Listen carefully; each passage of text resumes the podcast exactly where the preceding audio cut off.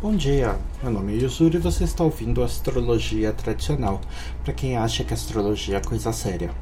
É, nesse podcast, depois de um longo tempo, eu vou falar um pouco sobre, não só sobre o novo curso que eu tenho sobre astrologia natal para um nível mais avançado, como também as questões e problemáticas da astrologia natal que me hum, de uma certa maneira ou outra me motivam a fazer este curso, tá certo? Então, até lá.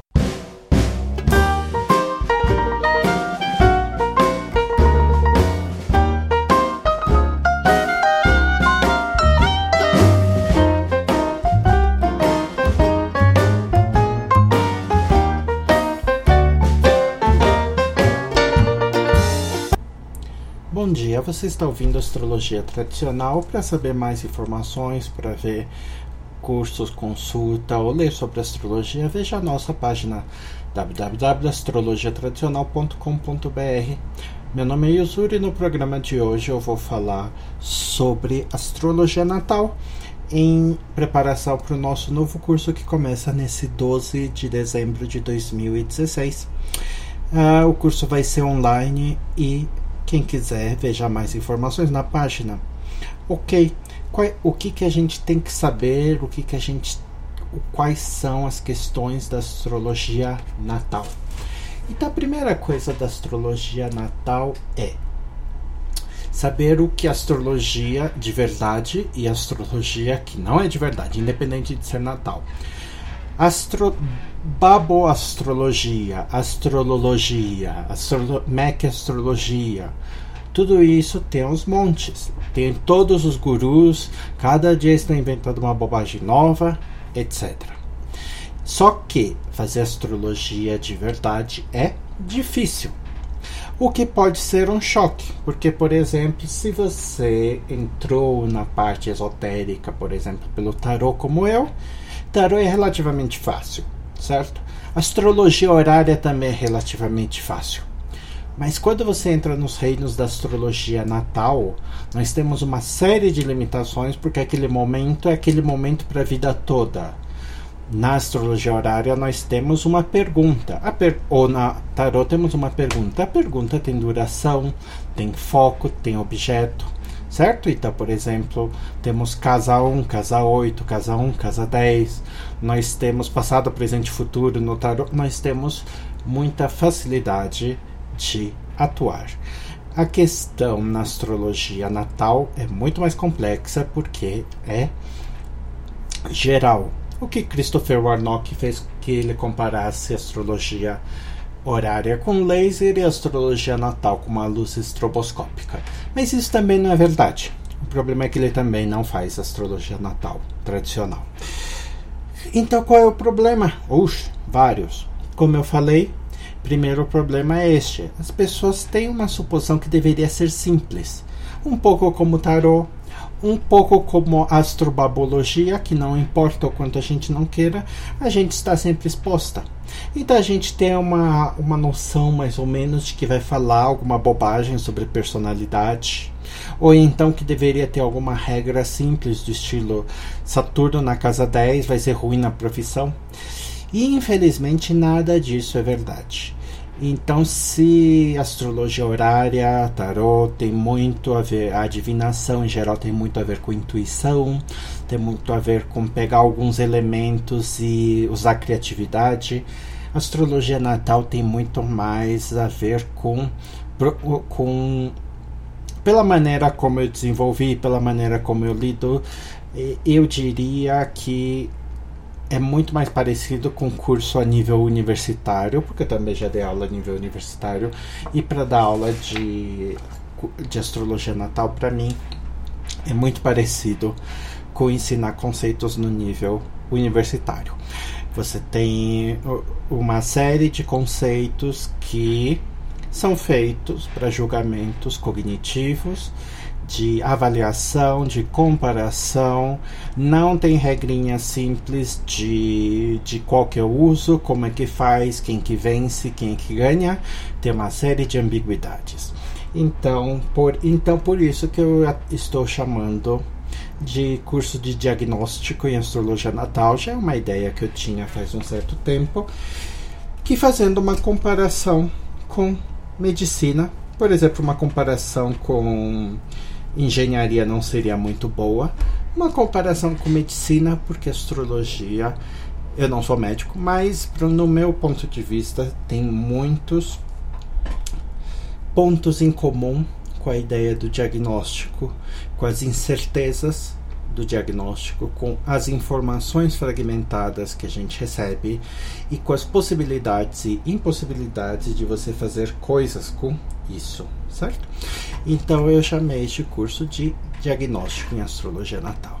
E como eu estava falando, uma das primeiras coisas é, que eu sempre tive problema de, de falar com os alunos é falar as limitações então, por mais que você queira falar das limitações, as pessoas insistem em. É sempre a mesma coisa. As pessoas querem um poder absoluto por uma relação de pouco trabalho. Então elas querem que eu ou qualquer coisa, ou num, ou num site, no Facebook, que pega o carta natal e descubra por que, que Hitler, por que, que Einstein, por que, que fulano, por que, que é rico, por que, que é pobre, porque o namorado é maconheiro, etc.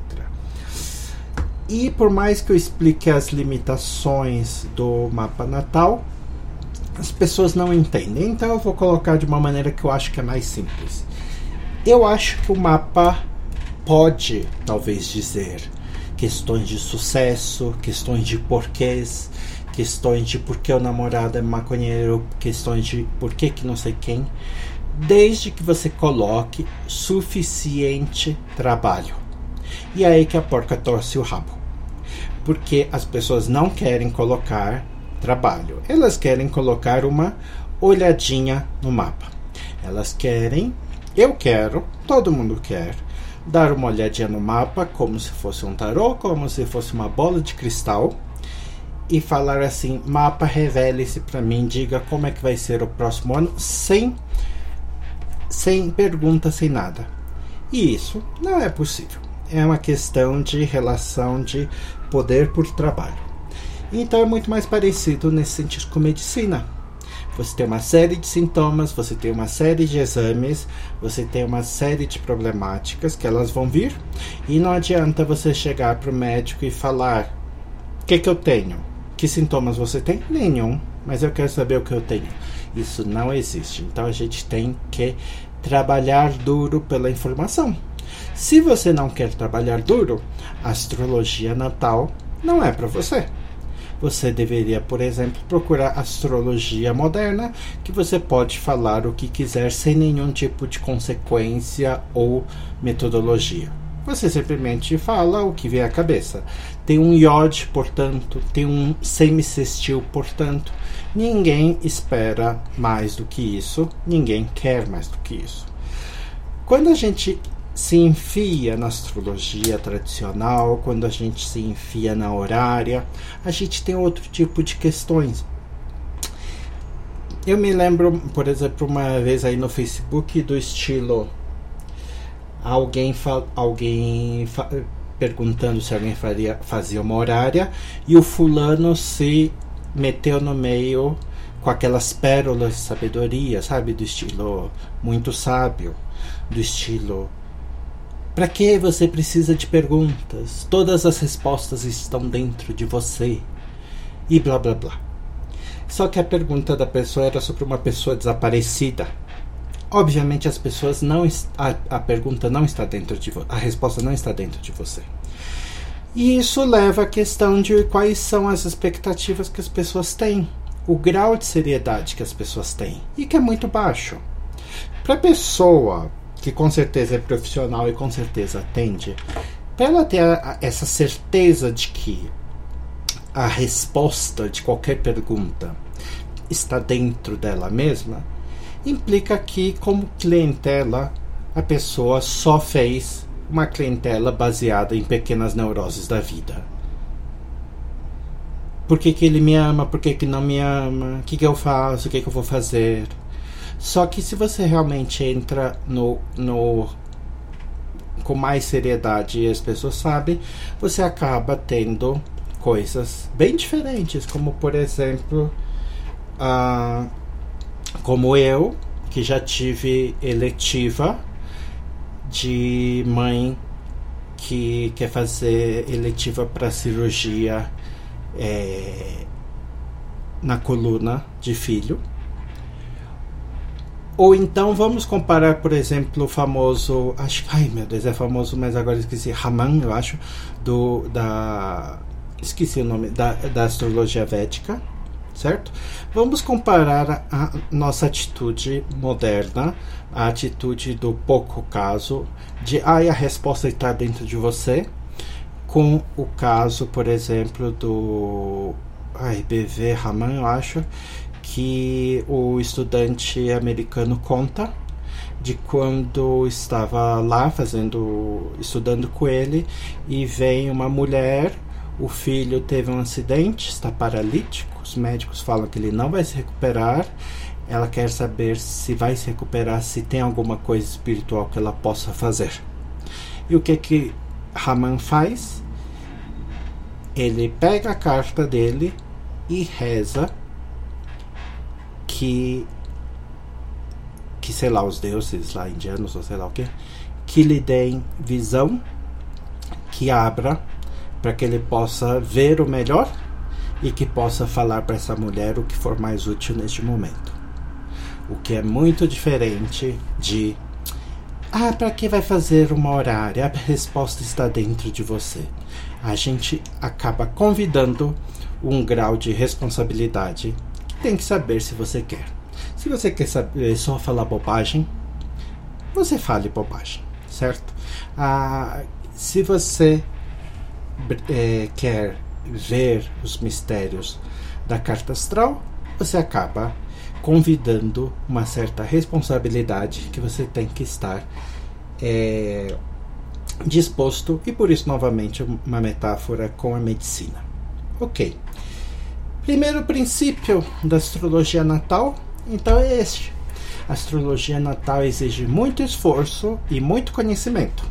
Se você não está disposto, provavelmente não é melhor. Tem outras opções que nos levam ao segundo princípio. Use astrologia horária, ou tarô, ou I Ching, ou qualquer outro método de divinação que você queira. Um dos grandes erros e estupidezes da astrologia, maquiastrologia, da astrologia pré-fabricada, como queira, é que a maquiastrologia é tudo astrologia natal, porque é tudo blá blá blá, porque é tudo mental, porque é tudo como você se relaciona com o dinheiro, etc. Se você sabe usar de, de verdade um método divinatório como tarô ou como horária, 99, bem, 80, 90% das perguntas do cotidiano, elas podem ser respondidas como horário. Então, segundo o princípio de astrologia natal é que na prática você não precisa de astrologia natal. Vou comprar uma casa, você olha o mapa horário, você não olha um mapa astral, natal, faz revoluções solares e não sei o que para ver quando é que vai vender a casa. Você pode até usar certas eh, certas ferramentas com cuidado, mas se você vai vender ou não, a horária vai mostrar e muito com muita mais facilidade. Vou ficar com Joãozinho, Pedrinho, Mariozinho, fulana, cicrana ou beltrana novamente só uma horária vai fazer. A ideia de que eu preciso usar o mapa natal, então vou fazer uma sinastria com Joãozinho, uma sinastria. Isso é ridículo, isso é brincadeira, é que a pessoa não sabe o ferramental. Então é sempre o paralelo que a gente faz. O, o marceneiro, que só tem um martelo, ele trata todo o problema como prego. Se o marceneiro, a única coisa que ele aprendeu é que só existe mapa natal, ele é incompetente. Então ele está tratando todo o problema com uma ferramenta inadequada. Você precisa de martelos, você precisa de serrotes, você precisa de facas de cozinha, você precisa de bisturis. Cada situação exige ferramentas adequadas. E a ferramenta para o cotidiano, tanto em aplicação porque lembre que horário é a única forma realmente preditiva que nós temos de astrologia. Então, a horária ela vai ser é, a mais adequada, a forma mais adequada, tanto por isso, tanto por tempo investido. Então, a quantidade de tempo que a gente precisa para achar resposta é infinitamente menor para respostas muito mais é, práticas e concisas e concretas, certo? Então, este é o segundo princípio. Vamos ver então para que serve a astrologia natal se 80% dos casos podem ser respondidos com horária. A astrologia natal, ela normalmente ela diz a sorte, certo? Então, a mesma coisa que você faz em certos períodos da vida dão bons frutos em certos períodos e a mesma quantidade de esforço dá má frutos ou poucos frutos em outras épocas da vida. Então, o grande segredo da astrologia natal é que, na prática, ela é uma grande forma de astrologia eletiva. A astrologia eletiva a gente pega coisas mais momentâneas do dia, a lua, lua cheia, lua nova, trânsitos, mas assim, por uma coisa mais importante como um casamento, por exemplo, primeira coisa que eu faço é pegar o mapa natal e ver como estão os períodos da vida. E se o período é basicamente negativo ou positivo, e já tive algum, pelo menos umas duas vezes a, a, a circunstância de ver que a pessoa está se casando num período muito negativo. E daí, como me deu a liberdade de escolher qualquer período, eu escolhi no próximo período e depois recebi a resposta que o casamento acabou não se concretizando, que o casamento acabou sendo cancelado, nunca acabou casando. O que é então um dos efeitos da astrologia natal, que chamo de é, a mariposa que quer ir para a chama. Um dos segredos que os mestres do Feng Shui falam, pelo menos pelo que eu vi falar, que eu não sou mestre do Feng Shui, é que as pessoas não precisam de mestres de Feng Shui, normalmente. Porque se a pessoa está passando por um bom período, ela normalmente ela compra casa que também está passando por um bom período. O problema basicamente é as pessoas que estão passando por um mau período, que daí elas são atraídas por casas que também estão passando por um mau período, que tem um mau feng shui. Então, essa, questão da mariposa é complicada, uh, e, mas eu não gosto de discutir questões de causa e efeito, apenas que as coisas umas chamam as outras. Essa questão também nos leva, então, estou falando das coisas que eu planejei fora da ordem, mas não importa. Isso daí também leva uma questão muito complicada para a mentalidade moderna, a ideia dos períodos. Porque a ideia é, é, que, com todo o blá blá blá que tem, a ideia é muito absolutista. Vênus está bem, Vênus está mal, Vênus está em Aquário, portanto blá blá blá.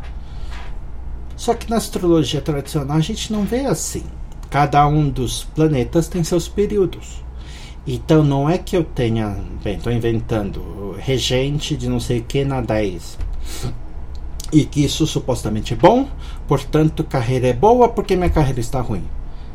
Cada um dos planetas, cada uma das configurações, elas estão no mapa natal. E a gente tem então essas configurações certo? E essas configurações têm promessas, essas promessas são boas e más.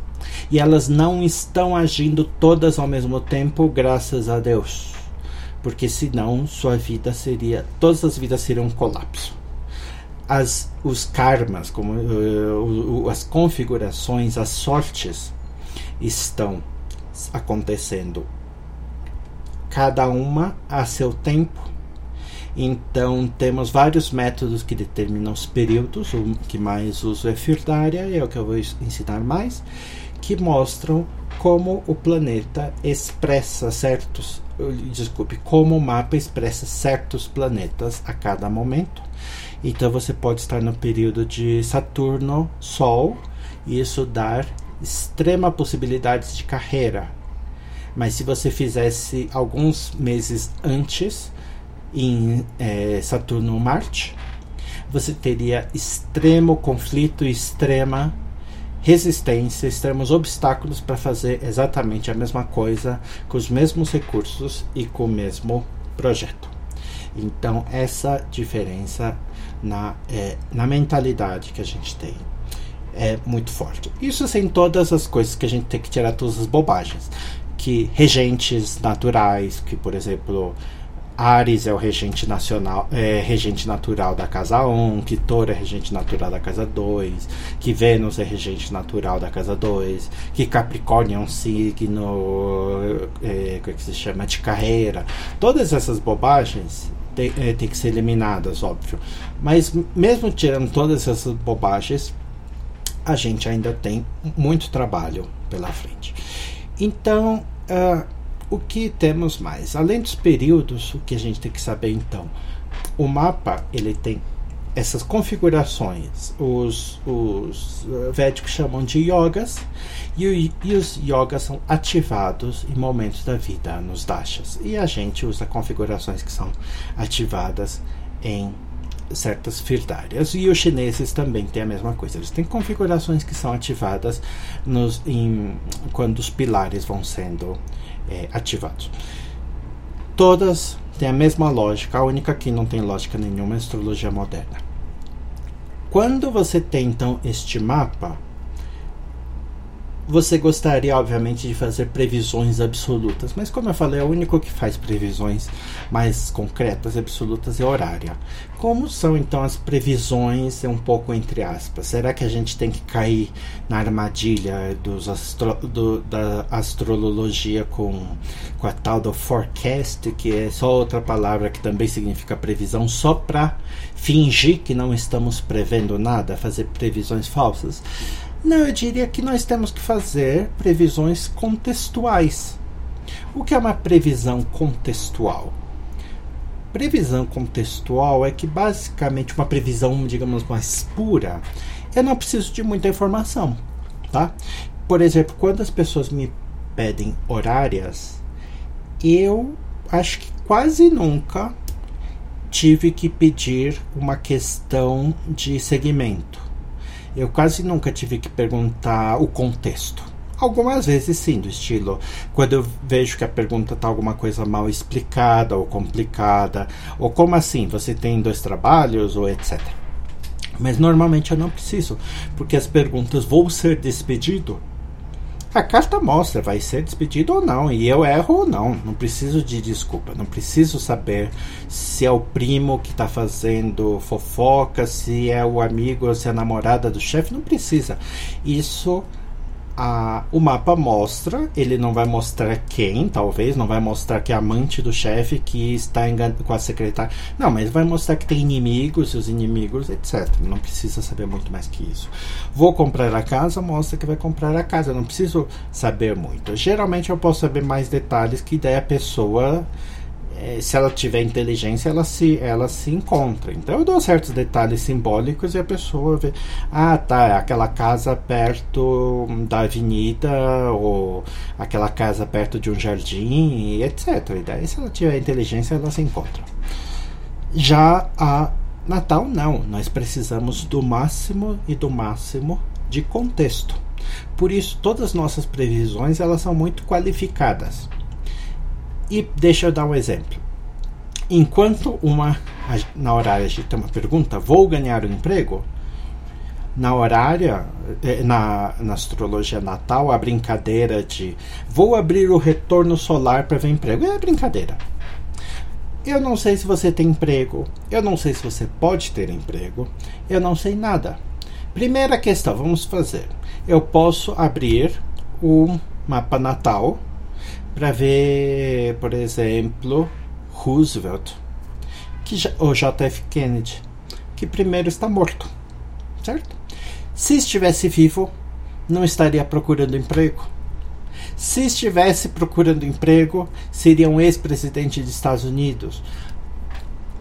A gente vem e vem sempre e bate sempre com o contexto está divorciado, está procurando é, é, está procurando namorado, não está procurando, já tem, já tem três, já tem quatro. Qual que é o contexto da situação? O contexto sempre briga.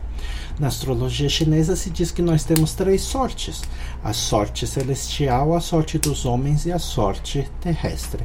Que mudando um pouco para facilitar para o público ocidental, a gente poderia dizer que nós temos a sorte terrestre, que é basicamente a realidade da, da situação material. De que adianta procurar em Doroteus que diz que tal e tal configuração dá cinco irmãos?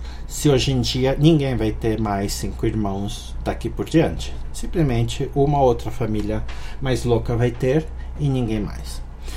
Ou, ou, ou, ou procurar numa uma frase estranha lá no rodapé dizendo que se fulano tem tal e tal coisa, ele vai ser atropelado por um animal em praça pública. É bem, todas essas coisas são é, são não são constantes, não são absolutas, são relativos. E é por isso problemática. Depende do da realidade da situação. Então nós temos uma realidade da situação, por exemplo, que o Brasil está em crise. E dentro dessa realidade, você tem outras realidades, como classe social. Então, a não ser que você seja um daqueles idealistas loucos liberais que sim, porque a meritocracia é um absoluto. Fora isso, qualquer pessoa razoável vai ter notar que coisas como mérito existem, mas são subordinadas a outras coisas como classe social, quem te conhece, quem te vê, quem te convive, certo? Com que, onde você está, com quem está, qual é seu passado, qual é sua cor, qual é a cor dos seus pais, de onde você veio, de qual é sua aparência, qual é sua classe social, certo? Uh, aqui eu poderia falar um monte de histórias, mas não vou falar antes que me perca. Dependendo de todos esses fatores, como classe social, certas classes sociais vão para a miséria e outras estão sendo favorecidas enormemente, e assim por diante. Nós temos também a sorte dos homens, que basicamente tem a ver com as decisões, porque a gente não quer também dizer que esforço não vale nada que ambição não vale nada, que honestidade não vale nada. Essas coisas valem e são seus caminhos e suas oportunidades e esforços e conexões e todas essas coisas. Têm a ver com as decisões que tem a ver com a sorte dos homens. E a última sorte seria basicamente a única que a gente lê em astrologia que é a sorte celeste. Então certos planetas certas configurações são ativadas e trazem boa ou má sorte para certas áreas da vida e nem necessariamente boa sorte para tudo, pode ser boa sorte para amor e má sorte para o jogo, como diz o ditado. E isso é, como eu falei, voltando ao primeiro princípio, dá muito trabalho. Você pode querer brincar? Pode, mas é, continua sendo uma brincadeira, porque fazer uma previsão assim é muito, muito trabalho. Uma pessoa como o, o, o Donald Trump, ele não nasceu da miséria, ele já nasceu de papai rico. Dentre as pessoas que nasceram de papai rico, daí a gente poderia ver o mapa natal dele. Dentro das questões das pessoas que têm mapa natal, como dele e outros, como Hillary, ver o que, que o país, no caso Estados Unidos e o mundo, está acontecendo nos mapas mundanos. Então, toda de todas, agora imagine essa espiral de mapas e mapas e mapas, o trabalho que pode dar para você fazer uma previsão. É claro que depois que a pessoa ganha é sempre fácil. Tem um monte de gente que já, ah, não sei o que, que Trump ganhou, etc. E daí? O importante é ver o é, você saber quantos que você. É, bem, o importante é saber é, o, o, ter o método que a gente já vai falar daqui a pouco, antes que eu esqueça. Então você vê simplesmente uma coisa como por que, que Trump ganhou a presidência, é muito fácil falar depois, mas a questão do porquê mesmo pode ter vários e vários e vários e vários níveis de significação. Isso nos leva à questão das, do que eu chamo de duas peneiras. Você pode peneirar com a peneira com os buraquinhos grandes, um ralador grande, ou uma peneira fina, certo? Peneira grande pega muito bem para você peneirar as pedras e uma peneira fina para você pegar os esqueci as pedrinhas de ouro no rio.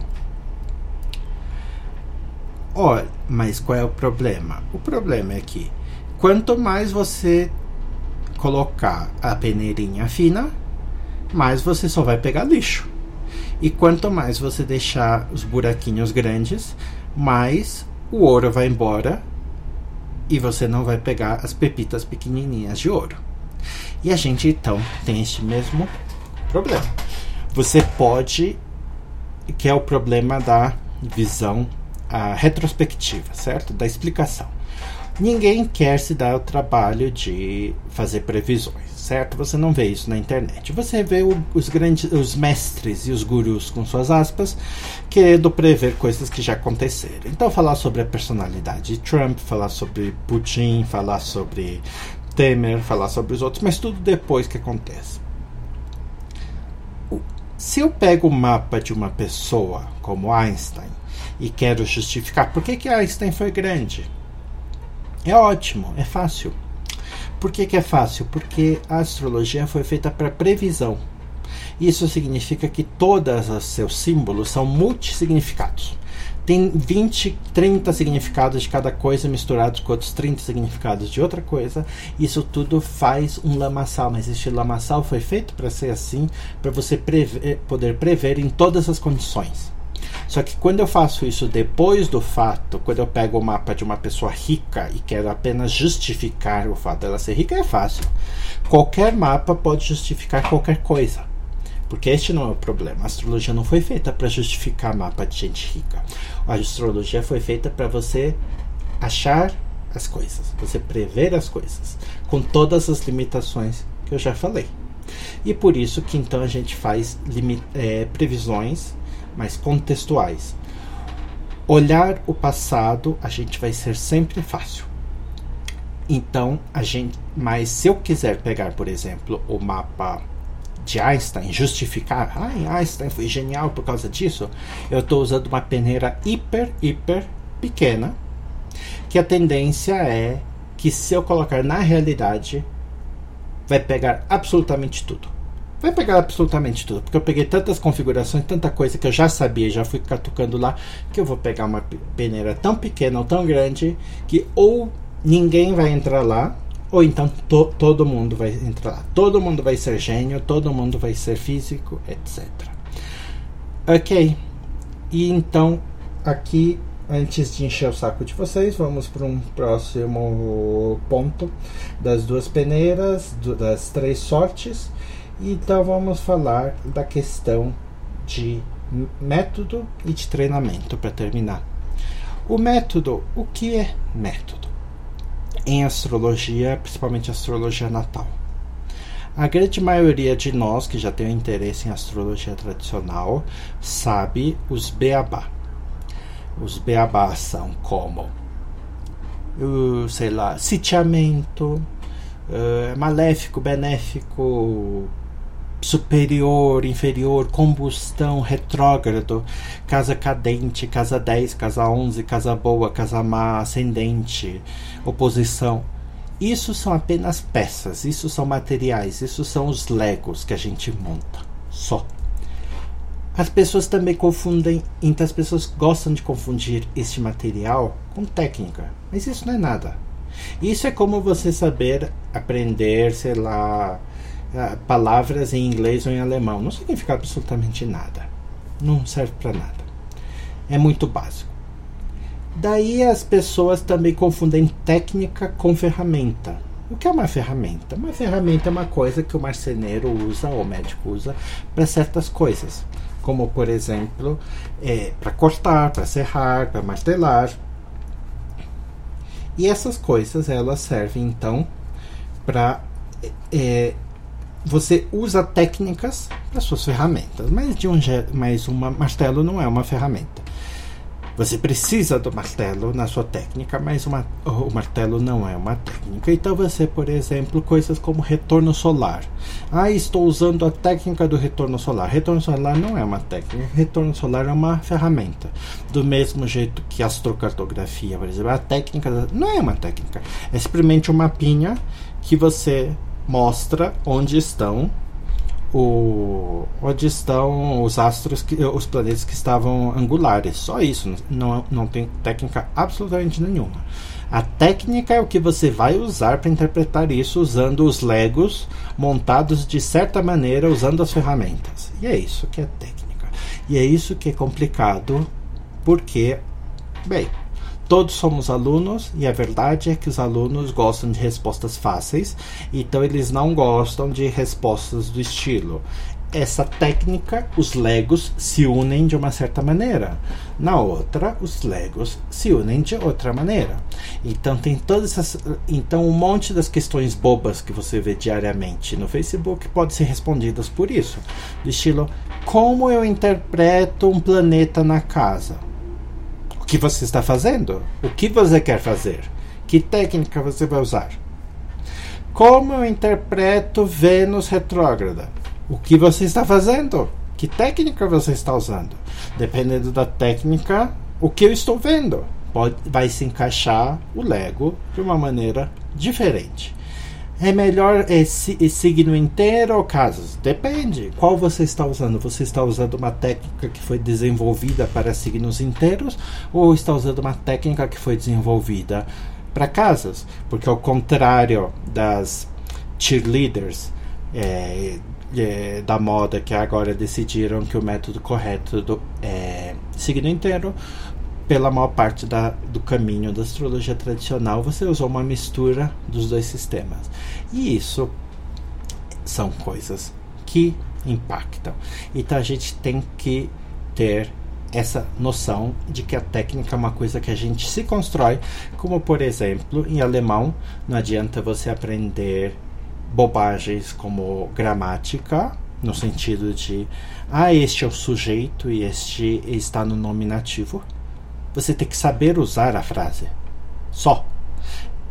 As crianças aprendem alemão sem saber o que é nominativo, o que é acusativo. As, pessoas, a, a, as crianças aprendem chinês sem saber a gramática chinesa. E você também tem que saber aprender música. Muita gente aprende música sem saber a teoria musical e assim por diante. Essas coisas ajudam, mas elas não são a coisa em si não se deve confundir o mapa do caminho com o próprio caminho.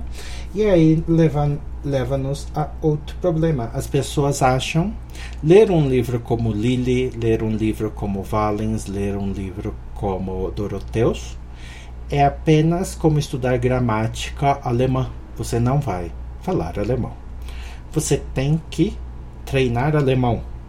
Você tem que treinar as coisas. E daí a gente tem um conceito chamado carga cognitiva. Carga, cognitiva é basicamente o nosso cérebro pode fazer coisas muito fantásticas, mas limitadas ao mesmo tempo, certo? Então a gente não a gente guarda um certo número de números, dígitos de números de telefone e esses números por um certo tempo. Então só para só para mostrar como isso funciona, Vamos falar a ordem alfabética: A, B, C, D, E, F, G. Sem problema nenhum, qualquer pessoa alfabetizada imagino que consiga. Vamos fazer a ordem alfabética ao contrário: Z, Y, X, W. Pronto, já complicou tudo. Por quê? Porque a gente tem um esquema que faz com que a gente não precise pensar na ordem alfabética, mas para ordem alfabética. Ao contrário, eu não tenho esse esquema, eu tenho que usar memória para acessar, e isso dá um monte de trabalho, porque essas letras não são acessíveis na ordem que eu não estou acostumado. E isso então mostra a importância da carga cognitiva que a gente tem. E a carga cognitiva em astrologia é razoavelmente grande. Por exemplo, vamos pegar uma coisa: regente da 4 a gente tem uma série de significados da quatro: pai, pais, família, casa imóveis, coisas escondidas, morte, coisas subterrâneas, trabalhar é, coisas em casa, coisas raízes, tradição. É, só em alguns significados natais. Ok. Regente então da casa 4. Então ele tem que levar todas essas coisas. Mas e se o regente da casa 4 é Marte? Ok, regente da Marte, uh, agressividade, impulso, fogo, cortar, maléfico. Agora junta os dois. O que significa o regente da casa 4 ser Marte? Hum, que o pai seria talvez agressivo, que a casa vai pegar fogo. Agora pegue isso e coloque na casa 9. Hum, o pai da casa que vai pegar fogo vai viajar muito. Agora vamos pegar isso e pensar que está em touro e então, portanto, em exílio. Então, nós temos essa, essa junção de coisas e depois nós temos jun junção de conceitos e depois junção de junção de conceitos até que e, e, e isso tem que ser feito então como basicamente através do treinamento, do mesmo jeito que você aprende alemão japonês, do mesmo jeito que o músico ele pega os acordes e as notas e fica treinando pam pam pam pam pam pam pam pam pam pam pam até saber. É agradável? Não, não é. Eu já digo não é agradável, mas pelo menos no curso eu tenho planejado fazer bastante disso bastante tarefas, porque o fato é, essas coisas têm que ser indo entranhando e não ser lidas, elas têm que ser feitas. E este é um dos problemas principais, porque a maioria das pessoas veio de astrologia moderna, e astrologia moderna não tem método, e astrologia tradicional tem método, e isso é um saco. Porque ter método é você fazer as coisas da mesma maneira, sempre, então eu calculo temperamento, eu calculo o Senhor das maneiras, eu vejo o Senhor do ascendente, eu vejo graus de iminência, eu vejo dodecatemória, eu vejo os luminares, eu vejo blá blá blá. Eu tenho que fazer as coisas da mesma maneira. Eu tenho escalas de prioridade, que nem todas as coisas têm a mesma prioridade. E, por, e for baseadas nisso, nós temos escalas de julgamento. E tudo isso para fazer as nossas previsões, as nossas previsões, como eu digo, contextuais, que vão chegar no que eu chamei de por isso que eu chamei de o curso de diagnóstico. Vamos, é porque tem uma certa metáfora, tem uma certa analogia entre a astrologia natal e, sua, e a forma como ela interpreta o, uh, o mapa natal combinado com a vida que a pessoa tem com a maneira que os médicos chegam a conclusões de diagnóstico, prognóstico e medicação. Então, e receituário ou tratamento. Então, o diagnóstico tem relação com a nossa maneira de analisar as configurações do mapa natal de acordo com os sintomas que a pessoa demonstra, certo? Se não tem sintoma, não, não tem sentido nenhum analisar o mapa as questões de prognóstico, como estes mapas são, essas configurações são ativadas ao longo do tempo.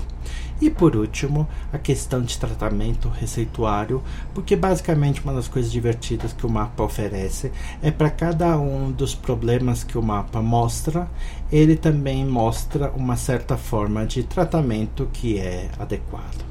Então, o exemplo que eu dou é outro dia no Facebook mesmo, a menina uh, tinha uma pergunta que era. Acho que era só isso.